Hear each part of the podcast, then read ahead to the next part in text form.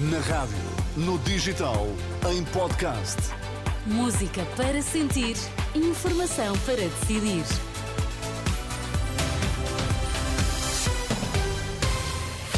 As notícias na Renascença, Pedro Mesquita, títulos em destaque. Bom dia. Bom dia. Dia 1 de campanha, eh, neste jornal as variáveis da governabilidade, quando a parcela de indecisos ainda ronda aos 15%, perante o desânimo dos portugueses, Dom Rui Valério apela à esperança que ajuda a construir um futuro melhor. É hoje, a campanha eleitoral arranca oficialmente este domingo. Até pode ficar admirado, porque há muito que as caravanas partidárias já percorrem as ruas e mercados e até já só falta um debate, o debate das rádios, marcado para amanhã de manhã, às 10 da manhã. É o único debate já em período de campanha para ouvir aqui na Renascença. Será transmitido em simultâneo na Renascença, Antena 1, TSF e Observador e vai juntar todos os líderes partidários com assento parlamentar. Ora, uma das moderadoras será a editora de política da Renascença, Susana Amador Moreira Martins, que nos apresenta agora um complicado xadrez político com inúmeros movimentos possíveis ao longo dos próximos 15 dias, num tabuleiro de incerteza sobre a governabilidade e um gigantesco número de indecisos a rondar os 15%. Mais do que noutras campanhas, esta coloca em confronto dois blocos ideológicos, um da esquerda e o outro da direita. Há a convicção de que desta vez não há maioria absoluta e temos de um lado o PS, PCP, o Bloco de Esquerda, o Livre e talvez o PAN. Todos eles tentam canibalizar votos entre si para no final se juntarem numa mais do que assumida frente de esquerda. Do outro lado temos a AD e a Iniciativa Liberal, que tentam exatamente o mesmo, mas à direita. E numa pista paralela a esta, corre o Chega, que tenta a todo custo fazer parte da chamada direita democrática. Como fugir ao peso de Ventura é a jogada de xadrez que Montenegro, mas também Pedro Nuno Santos, terão de definir nas próximas semanas. Em segundo lugar, vale a pena fixarmos não no partido que vai mais à frente ou que vai mais atrás nas sondagens, o mais interessante é mesmo perceber que existe um universo gigante de indecisos que ronda os 15%. As variáveis incertas ainda no início oficial da campanha. E neste quadro, o Patriarca de Lisboa declara-se preocupado com o desânimo dos portugueses por todas as dificuldades que estão a viver e apela à esperança.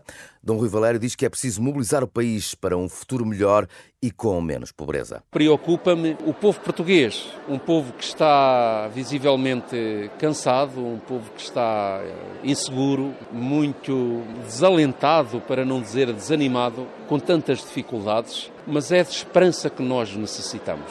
É aquela força que nos mobiliza para começarmos a construir um Portugal eh, capaz de acolher os, os, jovens, que é capaz de acudir a quem está doente, um Portugal que é capaz de conceder ao trabalhador eh, salários dignos. As preocupações e o apelo a uma esperança mobilizadora deixada por Dom Rui Valério nestas declarações à jornalista Ana Catarina André. Já a Caritas Portuguesa alerta para o aumento da privação severa que escapa aos dados oficiais. Na entrevista Renascença Eclésia desta semana, Rita Valadas insiste que este, esta deve ser uma prioridade política, até porque, eh, sublinha, ter emprego já não garante eh, a fuga à pobreza. Eu diria que o, o muco no estômago hoje é o emprego já não é garantia de fuga à pobreza. E isso, claro que, que do ponto de vista político é muito exigente e devia ser prioridade. Quando o, em, o emprego, que é aquilo que nós podemos de forma autónoma fazer, investir para resolver esta situação, que é não cair na situação de pobreza, então, do ponto de vista político, isto tem que ser visto com muita seriedade. E há uma nova dimensão do problema. 43% dos apoios da Caritas são dirigidos agora a estrangeiros em situação de pobreza, incluindo um grupo alargado de refugiados. São alertas da Presidenta Caritas eh, numa entrevista para ouvir aqui na rádio às 10h30 da manhã. E atenção, termina amanhã o prazo para validar as faturas no portal Finanças.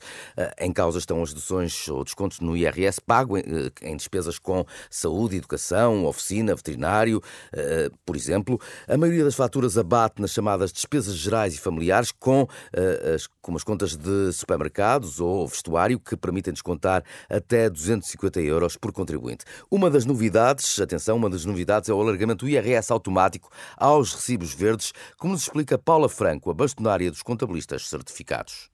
Houve aqui um alargamento para a categoria B, para aqueles que passam recibos verdes, que têm rendimentos que não estavam abrangidos pela declaração automática e que estando no regime simplificado, tendo esses rendimentos, claro que tem ali muitos pressupostos, portanto não pode ter nenhuma especificidade, porque senão já deixa de estar abrangido pelo IRS automático. Claro que nós já sabemos que o IRS automático pressupõe uma série de tarefas prévias, portanto, de automático só tem o automatismo na altura do envio, porque ele já teve o pré-trabalho antes, como temos agora a validação das faturas. Segunda-feira, último dia. A bastonária Paula Franco em declarações esta semana ao programa da Renascença Dúvidas Públicas, eh, disponível em rr.pt e também em podcast. Marcada para este domingo em Lisboa a tradicional procissão do Senhor dos Passos da Graça, uma tradição com mais de quatro séculos e que desde 2010 eh, retomou o itinerário completo, como nos explica eh, Francisco de Mendia, da Irmandade dos Passos e da Graça. Iremos atravessar desde a Igreja de São Roque até a Igreja da Graça. Já são 437 vezes que a procissão sai, desde 1587. A nossa Irmandade foi criada em, em 1586, portanto já temos aqui uma, uma experiência grande. A procissão sairá às três da tarde da Igreja de São Roque para atravessar o Chiado e a Baixa até a Igreja da Graça, na colina oposta da cidade, e será presidida pela primeira vez por Dom Rui Valério, o Patriarca de Lisboa. Bom dia.